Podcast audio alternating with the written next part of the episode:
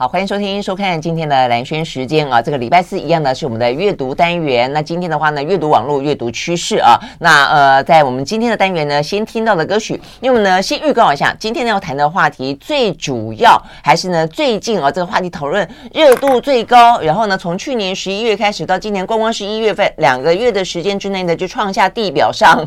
呃最快 成长最快的呃这个嗯，算是什么？城市啊，这个城市呢，呃，突破了上亿人吧，啊，所以呢，这个就是 Chat GPT 啊，那所以它最新的一些进展呢，非常非常多，看到大家呢眼花缭乱，缭乱啊。那我们呢，呃，在这个进入话题之前呢，听到的歌曲，因为呢，Chat GPT 有人说会取代创作啊，所以以后呢，会不会大家听不到呃这个真人唱歌了，或者说这个唱的歌呢，这个歌曲本身呢，都是呢这个 AI 帮你写的，很有可能呢，连今天听到的歌曲呢，也是一个地表上呢最。最酷的哦，一个摇滚乐团 YouTube 啊，那他们呢走过了四十个年头，现在回过头去呢整理他们四十首呢最经典的歌曲，这有点讽刺也真的是啊，我不晓得呢，在下个四十年之后啊，这个作词作曲的人 到底会面临什么样的一个局面啊？是更方便，还是他得要去跟 AI 竞争？那听歌的人到底是听了更多的福音啊，还是听到更多的靡靡之音？好了，那我们今天听到的歌是来自于 YouTube 啊，他们这。发行的最新的一个专辑是把经典名曲呢重新做个整理，这首好听的歌曲呢叫做 Invisible。OK，好，那听完了 YouTube 的歌之后啊，好，我们的现场呢先介绍啊，这个黄泽斌，我们要来聊聊呢这个有关于 AI 的趋势。泽斌早，嗨，蓝轩早，各位听众大家早。OK，呃，我们才在讲到 YouTube 啊，他的歌曲未来会不会被取代？泽斌就找了一个什么最近的一个新闻，哦、对。嗯陈珊妮的歌是用 AI 做的吗？对，他最呃是不久前二十二号的时候，呃三月二十二，在他个人脸书自己揭露说，他有一首新的单曲刚上架一个礼拜，叫做《叫我如何做你的爱人》，其实不是他自己唱，而是 AI 模型帮他唱的。所以说，对，然后也让很多人很很震惊。那个其实是。就是台湾的 AI AI Lab，台湾呃人工智慧呃工作室跟陈珊妮合作的一一一首歌。我觉得现在大家都故意啊，因为这个实在是太夯了，而且太有趣了啊！我觉得大家都故意呢要挑战我们的呃经验值啊！我记得昨天看到一个新闻是哪里啊？塞尔维亚是哪里？欧洲一个总理他说啊，他其实呢前两天发表的演说是 AI 帮他写的。我想说，会不会到时候陈建仁跟我们说，他这次的那个行政院啊，这个在立法院的备询的施政报告其实是 AI 帮他写。对，可不好？再过几年，各位听到听着那个广播节目，我跟兰轩，其实我们都是把我们的资料跟我们的情感输入 AI 之后，自动产生这个语音档，并不是我们两个真正在对话。有可能不是，搞不好到最后呢发现呢，其实真正的兰轩不是兰萱，你以为是我讲话，不是，就像是一个长得像兰轩的 AI 机器人讲的。啊，真的是哦，所以呢，好，这个 Chat GPT 我们形容它呢横空出世哦，真的是这个样子。而且一方面大家正在讨讨论它有什么样的可能的应用，二方面的话呢，大家已经开始去玩它，那大家也开始去思考它哦，可能会取代什么样的工作，人要怎么跟它呃共处。但是我要告诉大家的是。有关于 Chat GPT 的进化才刚刚开始，所以呢，现在呢，每几乎每一天、每一天、每一天都有新消息。好，所以我想我们接下来这段时间啊，会每一次呢跟泽斌聊天的时候，都帮他整理一下有关于 Chat GPT 相关的这个所谓的生成式人工智慧，它最新的进展是什么？又有谁加入战局？又有谁发明了新的应用程式，然后让大家呢更方便啊？好，所以我们今天呢一开始就要为大家整理这一这一。段啊，呃，光光是微软自自己哦，因为他呃不是投资了一百亿吗？呃，给这个 Chat GPT 就 Open AI 啦哦，那所以他们第一个有关于 Chat GPT 呃本身就升级了，变成这个呃 GPT Four。然后的话呢，他们还呃，因此用这个技术去生产生出了哦更多的一些城市。这个城市呢，简单讲叫做 Copilot。这个基本上哦，我前两天还是跟微软的人在聊，他其实也有点概念是，他说一个是一个城市的名称，他有点概念，他希望未来 AI 就像是人的副驾驶，就你自己车还是要你自己开。到哪里去还是你决定。但是他在旁边呢，可以提供你啊翻地图啊、唱歌啊、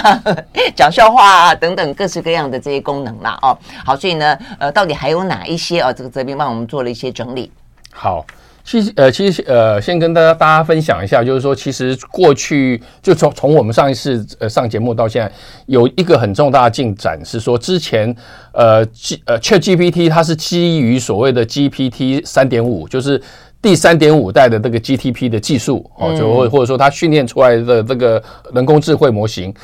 那现在最呃，在过去大概两个礼拜呃前。就是 OpenAI 又发布了第四代，就是 GPT four 所以说所有原本建构在 GTP 这一个语言模型的各种应用就会变得更厉害，包括呃 ChatGPT，据说它现在的精准度也比较高了。然后，啊、对对对，这点很重要，因为先前真伪，而且它可能会有一些幻想，它可能有一些精神分裂的，容易被你激怒，讲出一些呢很很吓人的话，它要统治全世界之类的。那现在的话呢，呃，这部分有了一些修正，对一部分大概。听说呃，据说大概百分之六十，就是呃，他胡胡乱回答、糊弄糊弄你的那个几率，据据说已经降 降了百分之六十。对对对对。好，那另外一个更重要的，刚刚泽铭说，它增加了视觉。对，就是说他们称之为多模态，就是以前我们跟 ChatGPT 聊天，就是说以前的那个语言模型，它就只能够用文字沟通。它现在所谓的多模态，是它它让它产生视觉跟听觉。嗯，所以说有一个例子，就是说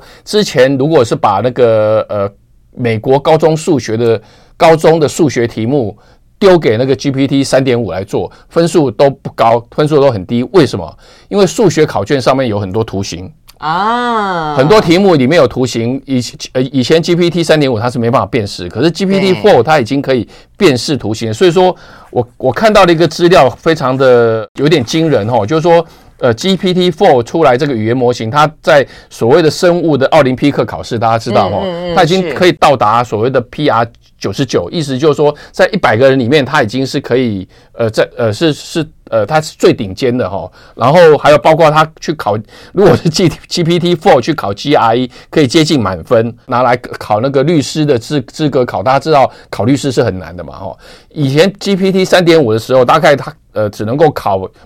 倒数百分之十。那现在这 GPT Four 出来之后，据说他的如果他去参加美国的律师资格考，他的成绩是会是在前面百分之十的。那用这样的一个数据让大家功力大增就是了。对，让大家了解，就是说 GPT Four 为什么出来之后又让大家吓一跳，就是说在这么短的时间里面，他的学习的能力跟程度是非常呃提升非常高的，更不用说他又加上了视觉跟听觉这样的一个一呃功能。嗯，真的，我我我前几天才帮这个微软主持一个论坛啊，里面呢邀请到非常非常多的专家啊，包括台台湾那个美女教授，呃，这个台大的呃陈允农，还包括了一些就是相关的什么技术长啊，然后这个微软技术长了，还加上呃这个台湾专门研究呃这个跟科技有关法法律的呃的这些专家。中间讲到几个，就是刚才泽斌讲的，顺着他说他的应用，第一个你丢图像给他看，他帮你画出表出来，还不止给他不止看得懂，他可以用。表来回答你，哦，这个我觉得做做报告跟 在职场上面太方便了哦。你不只是给你出来一大堆文字哦，它可以直接帮你画出图表来。然后再来的话呢，你刚刚讲到说呢，呃，这个呃考 GRE 对不对？它针对翻译哦，所以我们那一天的呃这个来宾有一位美国 AIT 的经济官，呃，他给我一篇英文讲稿啊。我很快的就用这个 Chat GPT 帮他翻译成中文，很快的就就可以现场啊，这个即时替大家做翻译，所以它真的是变得很厉害了啊。好，所以呢，这是一个我们刚刚讲是一个技术层面的大升级，那所以它有因此有很多的应用嘛，哦，那这个应用的话呢，有些更具体的，就是说刚才呃咱们先描述它可能有哪些功能，那现在有几个呃城，那叫城市嘛，对不对？好，城市我们要休息会回来跟大家介绍啊，就是它有很多不同的名称啊，啊，包括什么 Micro。Soft 三六五 Copilot，后来又跑出来一个 Copilot X，那另外的话呢，还有一个叫做什么呃 Chat PDF，我就专门要帮你消化 PDF 的啊，等等等啊，所以呢，到底呢，你不管在职场上，在你做功课上，在你啊这个教育现场上啊，等等等，你可以呢拿去做什么样子一些应用呢？马上回来。I like 103, I like radio 好，回到蓝轩时间，继续和黄泽斌来聊呢。今天的阅读网络阅读趋势啊，我们继续为大家观察啊。这个这段时间真的是非常的夯啊。也事实上，它是呃，我们上次聊过嘛，觉得为为什么 AI 呢？过去一二十年，呃，包括我们说连那个人工智慧那个电影都已经在二十几年拍了。拍了半天呢，其实听到楼梯响，没有看到人下来。但这一次真的是啊，这个人影幢幢，人是下来了，因为它越来越接近我们真实生活当中的应用哦，所以很值得来替大家观察哦，跟它的一些进展。好，所以呢，我们刚刚讲有有几个城市，呃，叫什么名字，怎么用？好，比如说第一个像呃呃微软，刚才顺着刚才来那个蓝轩有提到那个呃微软嘛哈，那我们大家知道，所以说我们从小到大都会用什么 Word 啊，用那个 Excel 啊，用那个 PowerPoint 啊。那 Word 相对来讲，可能大部分有来处理文书都比较熟悉，比较熟。对，可是对于很多，比如说像 Excel，我就很很不熟，很不熟。那 PowerPoint 也是，我们每次要做 PowerPoint 也是要花花很多时间。那现在据说，呃呃呃，不过我们先声明一下，这个并并没有微软置入哈。不过这、啊、没有，因为我们待会还要讲 Google，对对对，对，各式各样，因为大家真的是兵家必争之地，很多人都纷纷要投入就是了。对，不过这个真的，我认我认为就是微软这在这方面，从商业头脑上，它其实是非常厉害的哦。就它就是把它整合到所谓的微软三六五，就是说大家应该知道说，现在微微。微软已经那个所谓的以前的 Office，我们都是买套装单机版嘛。对。它现在尽量都都已经希望你你你是用每年订阅的。嗯。你每年每每年订，然后它有家庭版有，然后也有那种学校版，然后你就可以用它它这些 PowerPoint 啊或 Excel 啊或者这些程式之外，还送你一些云端等等之类的。嗯嗯。那它现在等于是说要把。这个 GPT Four 这样的一个一个一个技术整合到那个呃所谓的那个微软三六五里面，他们就称为 Copilot，就像刚才蓝轩讲的，Copilot 它就是副驾驶，嗯，它可以帮你做非常多，在不管是从 C 端，就是一般的个人消个人角度，或从 B 端商业企业角度，它都会大幅的增加你的生产力。比如说，我们刚才有有有蓝轩有稍微提到。以前我们常常有有一个 Word 档，哦，有有有一个很很很长的一个文件，我们想要把它做成 PowerPoint，我们就要拼命自己摘要啊，然后自己去贴图啊，这个嘛干嘛之类的。现在你只要跟电脑下指令，而且你可以用嘴巴下指令说，哎，请帮我，或者说用文字文字下指令说，请帮我用这份文件做成那个 PowerPoint，它自己就会帮你摘要重点，自己帮你生成一份 PowerPoint 之外，它连讲稿。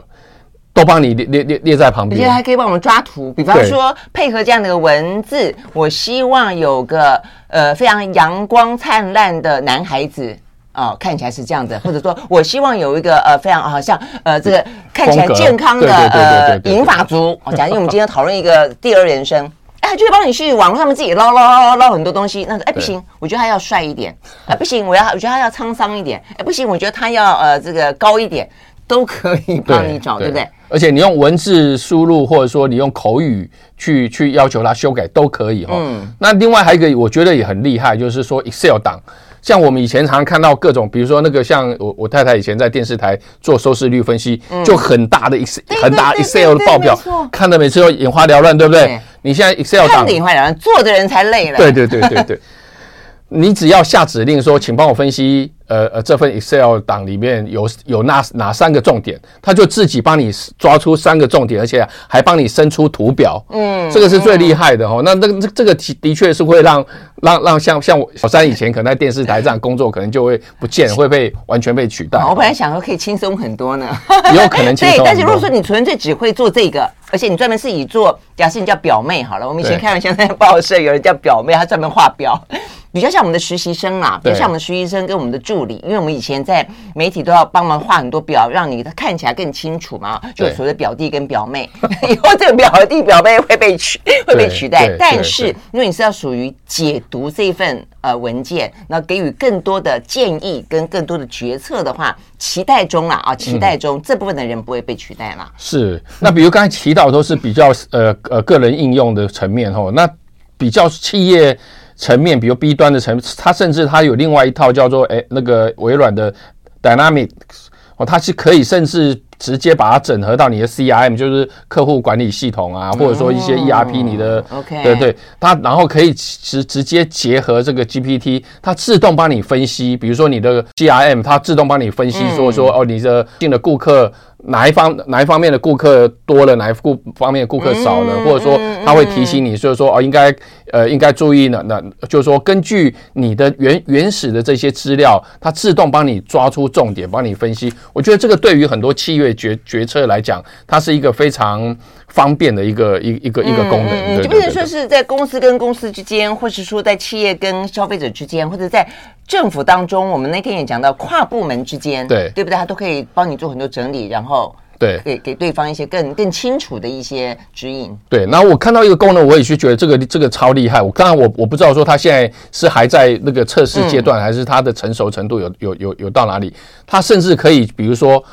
呃，假设我随便乱讲，比如说呃蓝蓝轩要开一个会议，就是说我们来我们来检讨分析一下，说怎么样增加蓝蓝轩时间的收听率等等之类。可能我们会开会嘛，会有 email 往来，还有会有那种那个 line 的聊天记录。你只要通通把它丢到 Chat 那个 GPT 里面，它自动会帮你生出一份文件。哦，自动帮你生出一个分析，你把不同的地方捞，对不对？对，你你把会议记录啊，把相关的会议记录啊，还有那个呃信件，还有还有那个聊天记录，它都会可帮你整合成一个让你简单易懂，一二三四五应该怎么采取行动，或者说应该呃怎么样去分析这个过程。嗯嗯，所以呢，听起来在职场上面其实造成相当大的。方便性啊，那我想待会有关于是不是会被取代这件事情，我们待会再来聊方便性啊。那除了职场上面呢，那教育现场还有哪些呢？那另外的话呢，包括像政府部门怎么样应用呢？包括医疗是不是可以去用到呢？像先前 Google 就已经先动脑筋用在我们他们的 Google Meet 上面啊，就是你只要透过这样的一个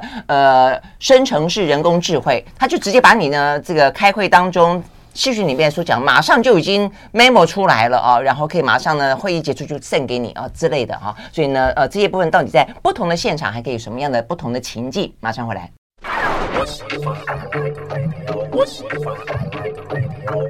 好，回到蓝轩时间，继续和呃黄泽斌啊来聊呢今天的阅读网络阅读趋势啊，阅读有关于 Chat GPT 目前呢最新的进展啊。所以我们刚刚讲到呢，它不止文字可以语音，可以图像化啊，所以现在的话呢，就有几个啊这个应用程式啊，看起来呢想必啊也会接下来更多人去试用了啦。啊，就跟我们刚刚讲到的，可以呢有 Word 档、Excel 档、PowerPoint 档啊等等，都可以把它丢进去啊，帮你做很大的整理。所以这在商业的在职场上有很大的应用。好，那接下来的话呢，对于教育，对于同学们、老师们呢，有很多很方便的。比方说，先前呢，还就教到教大家说要学 coding，要学写程式嘛。因为未来的世界呢，或者现在的世界呢，是一个城市的世界。就算你自己不会写，你好歹要理解城市语言哦。对，我们在节目里面也跟大家讲过非常多这样的概念啊。现在你不用自己学写程式了，因为呢，ChatGPT 会帮你自己写。哦，我觉得这个实在是太方便了。而可以还有一个呢。我们什么 PDF 档？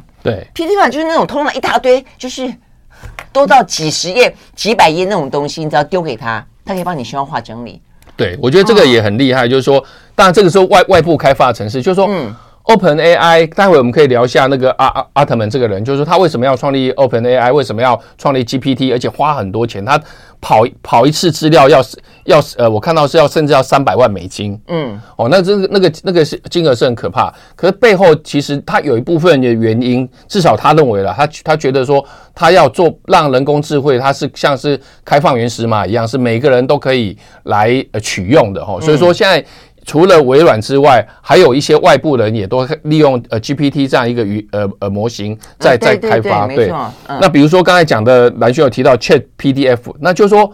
我们大家都知道，就是说我们有有很多，比如呃学校论文或或者说书籍啊期刊，它都是用你网络上 download 下来的都是呃 PDF。嗯，那 PDF 档的话，你要摘要，你可能我往往还要摘要，还要消化，而且那种很多那种论呃呃论文，它是那种几十页，甚至上上百页。对啊，对啊。嗯、你只要未来只要把它丢到这个 Chat PDF 这个程式，它会自动帮你摘要，而且你还你还可以问跟他问答，你还问他说，哎。关于蓝轩提到什么单身未来人口趋势的那一段，呃，他到底在在在讲什么，在第几页，他都会自动帮你列出来。就是说，嗯、就是说我刚才节目开始前，我会跟蓝蓝轩开玩笑说，说把我们的书丢进去哈，把我写过的书丢进去，然后呢，对，比如说啊，像我们每次呃要来跟蓝轩在聊聊这个科技跟网络趋势这个话题。我都会丢大概几十个连接，十几个连接给给给蓝轩，他也读的要花很多时间，稀里哗啦的啊。那我也要花很多时间去消化跟摘要。未来可能把这些连接通丢到某一个这种这种呃呃 GPT 的应用外挂应用之后，它自动会帮你。产生整理，对对，就不用像今天泽斌跟我两个人都做了很多笔记，对对对对因为这个第一个太多专有名词，第二个发展实在太快速，而且内容太多，人名啦、啊，什么城市名啦、啊，什么东西，对，嗯，真的是哈。对，那另外一个，刚才蓝轩也提到，我觉得这个未对于未来影响也会很深远的，就是说，比如说现在台湾也都在推说说从国中开始要写程式，对，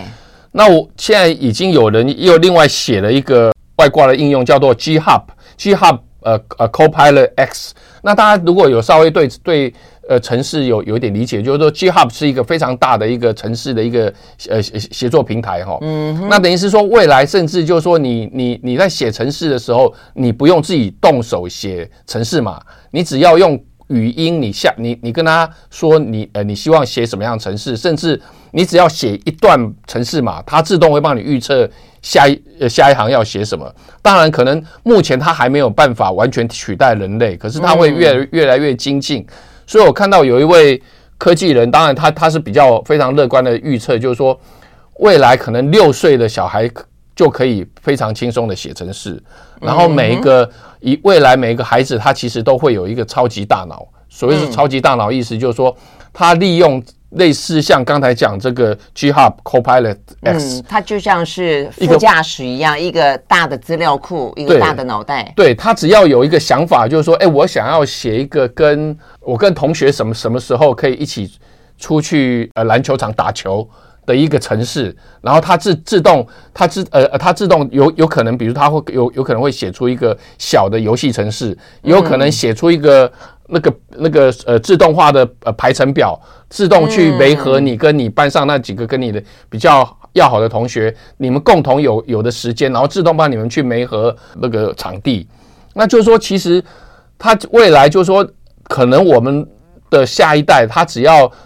动大脑，他只要动脑，说我我想要做什么东西，那可能就会就是说，不像我们现在可能都还要呃依赖很多外部工具。或者说网络工具，他可能他自己就可以做很多小的这呃小的这样的一个一个网络应用的。嗯嗯，刚刚讲，突然在讲，比方说我们在很在意这个空气污染，搞不好我们可以讲到说什么样去分析说丢进一些交通的人员往来的资讯，再丢进这个相关的火力发电厂的排放的污染的呃这个量，然后你可以算出来说，可不可以在人最少的时候才可以排放，然后在人多的时候，或者说呃会吸到这个呃这个污染的时候，它就可能进。禁止它排放之类的，之类的一些公共应用，搞不好也会更方便，对不对？比如说，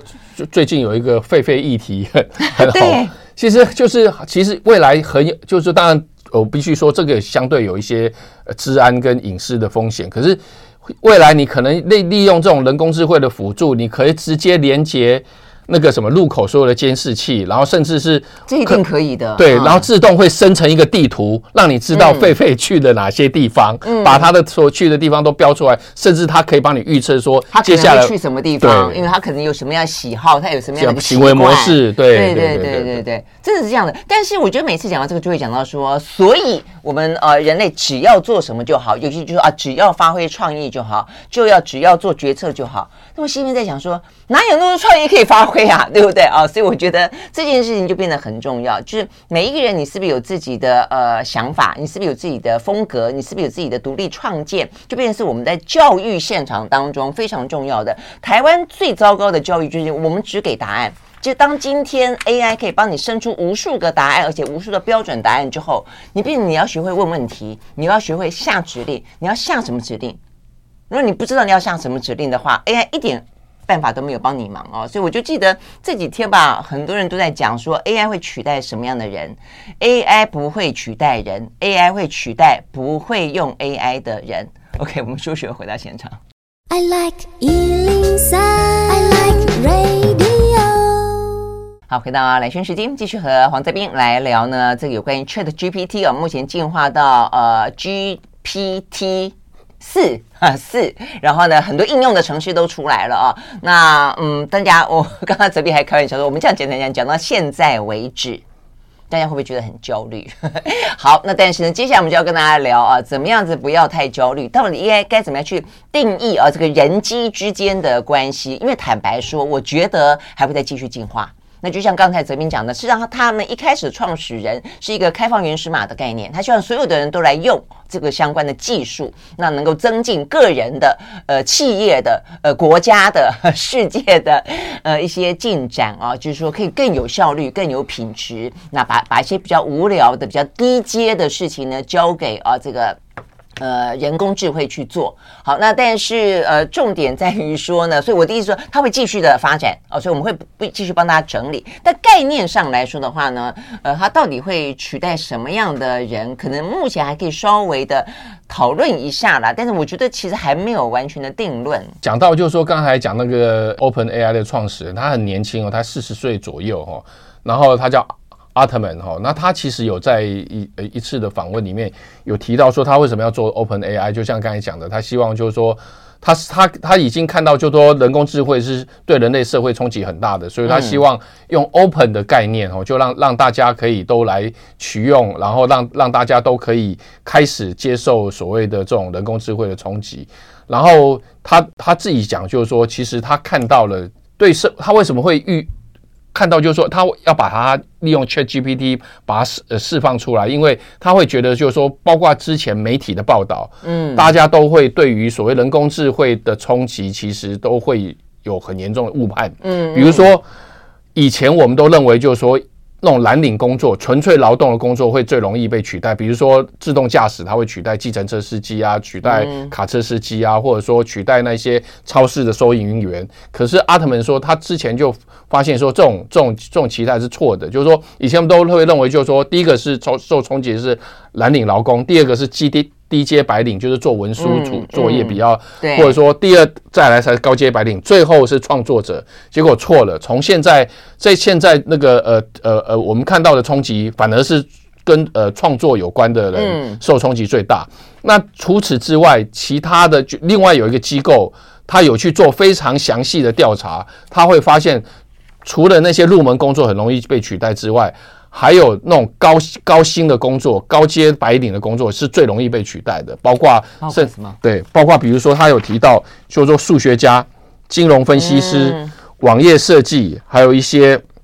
美术创作，还有会计师，还有记者。当然不是全部不，并不并不是说这些工作通通会不见，而是说它会大量的减少，就是有，就是说。呃，你必须要在这个行业里面，你具有一些不可去取代的一些能力跟特色，要不然的话，其实你如如果你是比较做都是比较入门的呃初阶的事情，你是有可能被很很可能被取代的。嗯嗯，我觉得你刚才在讲，比如说，尤其像创作也一样，就是说，因为我们讲到创作，虽然叫做创作，但是真正要属于那种呃很独特的，然后呢，呃很很很。就是唯一的，然后呢，不释出的这种真的是很难嘛啊、哦！所以我们一般在听的，比如假设我们一一般在听的歌，我们一般在看的影片。坦白讲，它就是一个基本水平而已。对。那如果说这种基本水平，如果你你也只做得到这样的一个基本水平，那不好意思，AI 也做得到。而且 AI 却捞这么多的海量数据，因为这个所谓的生成式 AI，它就是它就是背后有一大堆全世界的脑袋在给它做 做基本上面的这个后盾嘛啊，所以它就捞那么多，它可能能达到基本的 average 或者 average 上去一点点，我觉得是这是毫无疑问的。就如果我们的表现，就是平，就是平庸，就是一般的呃中间值，那真的是要担心。可能要，即便你即便你是创作者，对，我跟大家分享一个我最近还听到的呃一个有趣的真真人真事，是已经发生了。就是我最近跟一位大大大学的教授在在聊天，在吃饭。然后他跟我讲一个，就是说他们学校办一个大型活动，类似那种大型会议活动，他们就找了呃我呃之前合作过的外面的外包的那个美术工作室，请他帮他帮他们设计海报。结果那个美术工作室那个那个那个呃设计的五种来，他们都不喜欢，都通通打打打回票。后来那我那个那个美呃美术设计又第二波又送了五张过来给他们挑，结果他们挑中其中一张，就那个美术设计跟他们说那张是 AI 做的。已经发生的事情，真的，这就很像先前那个什么深蓝，就电脑跟人在在博弈，就到最后发现发现是电脑打打败人类的脑一样，就是变成说 AI 画的可能比人来的更好。不过这个话题其实，呃，所以我觉得很多创作者现在非常的焦虑了啊。那呃，其实我后来跟那个微软的法务长聊过这件事情，其实以后哦。就是因应着现在这一波的呃这个 AI 生成式人工智慧的诞生，其实另外一波就有关于这些 AI 的著作权的法律开始要进行相关的更多的一些规范跟更多的厘清，甚至有一些可能必须要去制定。那就是如果说他们基本上讨论的呃，他们大家目前的共识跟原则是，如果你只丢一个指令，帮我画画画一幅画。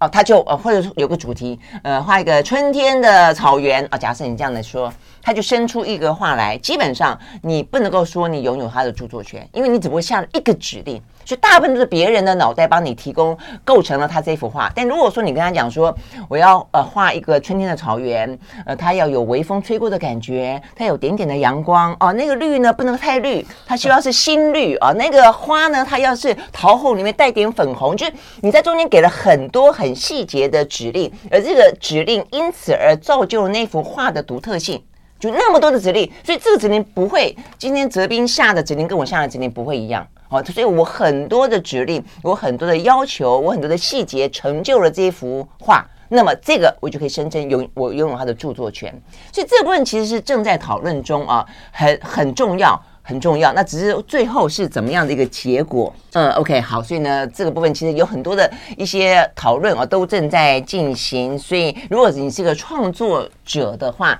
第一个你不要那么的担忧哦，你还是呢有你可以呃宣称啊，你声称你拥有著著作权的地方，当然也还有很多属于你可以发挥的空间啦。我们休息，马上回来。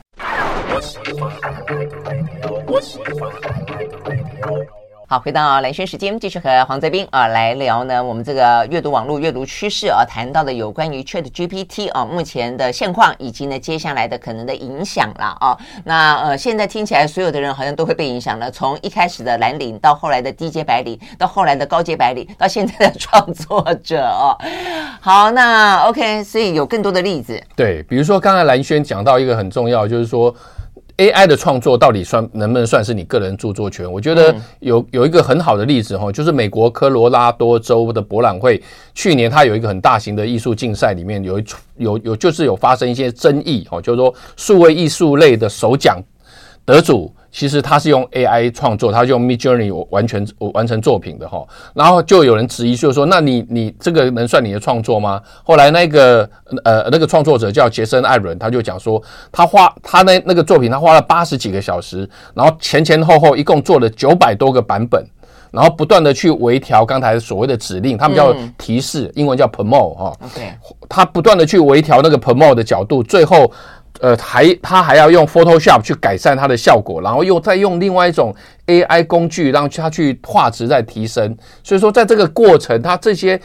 作业细节过程，它就是虽然它是 AI。第一，呃，最原始是 AI 产出的，可是它因为它中间做的做非常多的修改、修正，还有用呃呃去把它优化，所以说呃它是可以证明说它是拥有这个这个这幅画的著作权的。所以说回到刚才蓝轩也讲的，就是说不管是你今天是做白领工作或做创作工作，你怎么样担心？呃呃，怎么样让自己放心说不会不会被取代？其实刚才有兰兰萱有提到一个非常重要，就是说他其实他会取代是不懂得怎么样用 AI 的人。就是说，其实我相信很快，因为这过去这这这两个月的速度，我们都可以看得到说那个人工智慧它现在的它的一个进展会越来越成熟。那大大家可以开始去试试看，在不管你是做什么样工作，你怎么样去。去优化它，怎么样利用工作人工智慧让它做可以更省力，然后把一些我们常常会以以前需要 copy and paste 啊，或者说文书作业工的工作，通通交给人工智慧来做，然后把自己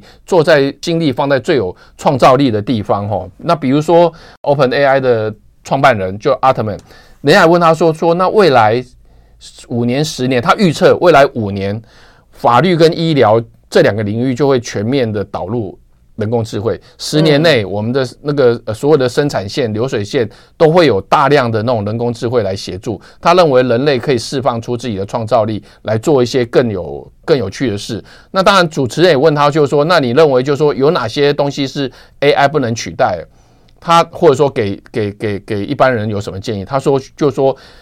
他认为就是说，你怎么样去培养你的韧性？嗯哼，呃，不是很任性哦，是韧性哦。哦，就是有点像我们在疫情期间讲到所谓的经济韧性，就很强韧、很坚韧那个韧。还有适应的能力，哦，还有快速学习的能力，还有如何利用 AI 去创造的能力。他他会认为，就是说这几个其实是比比较不会被取代的。然后你越有这样子的能拥有刚才讲的这些能力，其实。你即使我人工智慧再怎么样发展，你反而是其实是是会占优势的。比如说，像我还好奇，我去那个那个一零四类似的人力网站搜寻，现在已经开始有一些公司行号在争所谓的提示工程师，或者是说 AI 沟通师。就你刚刚讲的 promote，对，你怎么样去指令？对，就是说。每个人都会下下下指令，或者说给提示、给 promote。可是你怎么样下得更好？就刚刚蓝蓝轩讲，即使就算你要做艺术创作，你怎么样用不同的角度、用细节去丰满它、去去去丰富它？然后它其实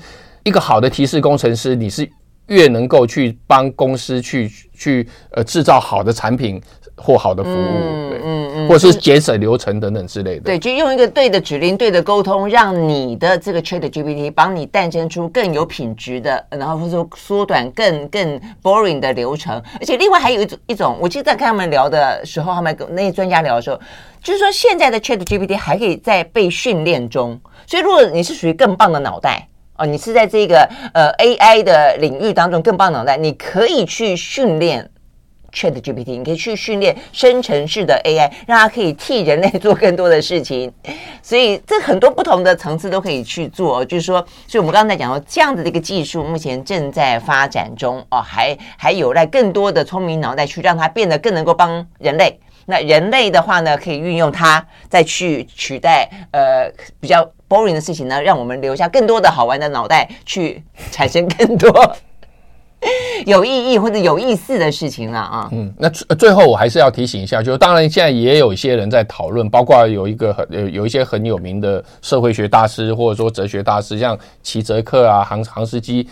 他们最近也都发表文章，他们去也也是提到，就是说 AI 会不会带成带来一些负面的效果，比如说我们因为太习惯运用 AI 了，我们就我们就。不思考，对大脑就就就某一部分的思考、思辨跟推理的能力，会因因为都交给了工具之后，就就变得萎缩等等之类的。那或者说还有一些假讯息啊，或者说现在已经开始有那种 AI 诈骗出现的。是。那所以说刚才蓝轩台提到，就是说，哎，其实很多都在讨论，就是说从法律层面的角度，怎么样去呃，我们又去善用它好的地方，然后去预防不会呃产生太大的负面效应。这个其实是我们这个社会未来五年、十年都要去。面对的，对啊，所以这边先讲到一些，以后搞不好可以有机会再聊。像有关于从法律角度去看啊，刚刚泽斌特别提到了有关于呢讯息，因为它是用大量数据去去喂养呢生成出来的人工智慧嘛啊，所以讯息本身真跟假就很重要。再来就是数据本身是不是有偏见？是。啊，比方说，呃，在在美国就经常在讲说，你跟白人有关的数据比较多嘛，你跟黑人有关的数据比较少。所以今天如果说你要应征一个职务好了，你丢进很多条件进去，他搞不好跑出来的就觉得适合一个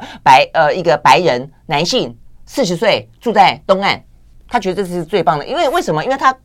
资料里面没有一个属于黑人的，呃，这个呃哈佛毕业的，然后在东岸的这样的一个人，所以但问题是他他真的不 qualify 吗？未必哦。那同样的，他可能在种族之间，他在性别之间，啊、哦，他在年龄之间，他在阶层之间，他在城乡之间，很可能本身数据就有偏差。而且当他去捞的时候，他捞不到这个数据之后，他就以为他不存在，他以为他不 qualify，以为他不够好。嗯，而且我呃，的确美美国也在讨论，不止在求职，嗯、包括甚至在贷款。还有，甚至在保险的费率的计算上面，嗯嗯、都会大量应应用这种人工智慧之后，都会产生你刚才讲的社会偏见。对，那这个也是另外一个我们必须要去解决的部分。嗯、没错啊，好，所以呢，这个相关话题可以讨论，还真的很多很多。它现在重点是它正在发展当中，所以我们会为大家持续的来进行观察。好喽，那谢谢泽斌来，谢谢，谢谢大家，拜拜。拜拜